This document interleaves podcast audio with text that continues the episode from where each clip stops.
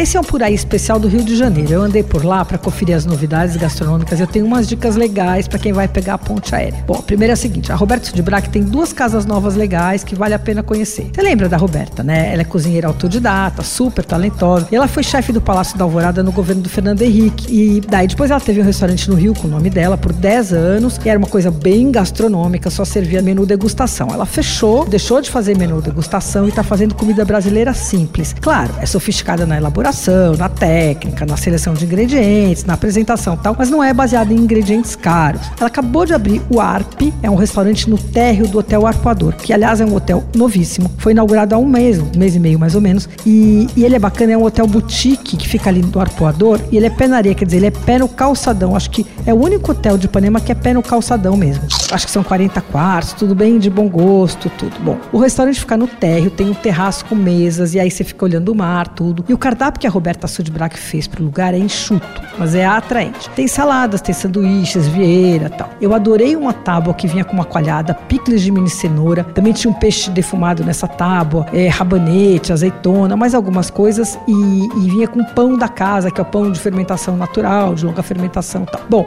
ah, quem quiser pode tomar café da manhã, você não precisa almoçar nem jantar ali no restaurante, você pode tomar café da manhã. Também é uma ótima pedida, viu? Vem com todas essas coisas feitas na casa, tudo artesanal, granola, iogurte, queijo, aí tem embutidos brasileiros, é bacana. Se quiser comer mais a sério, a Roberta tem um restaurante no Jardim Botânico chamado Súdio Pássaro Verde, que abriu faz 5, 6 meses. E é ali que a gente vê a chefe em ação, né? O restaurante é, é simples, assim, a cara dele é simples, o ambiente é simples e o cardápio é incrível, dá vontade de pedir tudo ali. Para começar, você tem que pedir os gugés. Os bolinhos dela são levíssimos, feitos com queijo brasileiro, tudo uma delícia. Parece uns mini suflezinhos, assim, vem numa tabuinha. Os ovos caipiras são assados no forno a lenha e também são ótima pedida. Daí eles vêm com uma, numa panelinha de ferro e por cima tem botarga brasileira ralada. Ah, também tem o arroz caipira de frutos da terra, que é incrível. Enfim, vale conhecer. Ali você vai gastar em média uns 120 por pessoa sem bebida. Você ouviu Por Aí.